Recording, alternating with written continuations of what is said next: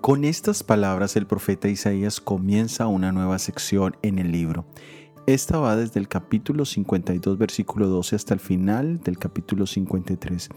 El Mesías es presentado aquí como un siervo sufriente. Isaías habla de los elementos vicarios de nuestro Mesías, y todo esto va enmarcado en el contexto de la liberación del yugo de Babilonia, la cual nos sirve de sombra o tipo de la libertad de la cautividad del pecado que el Mesías traería.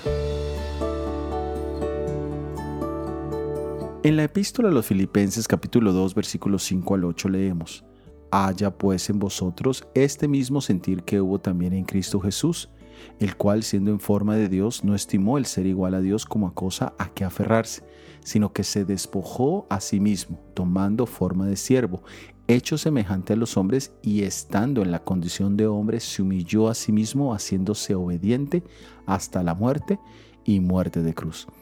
Este es uno de los pasajes más bellos que describen el sacrificio de Jesucristo en nuestro favor. No solo Jesús tomó la forma de siervo para someterse a la voluntad de su Padre, sino que también vino a servir a la raza humana. El deseo del apóstol Pablo al presentar a Jesús en su sacrificio es para que nosotros mismos imitemos su humildad y le pidamos a nuestro Padre Celestial que podamos tener la misma mente y actitud de Jesús nuestro Salvador. Contempla a Jesús e imítale hoy. Soy Óscar Oviedo y este es el devocional Jesús en 365 días.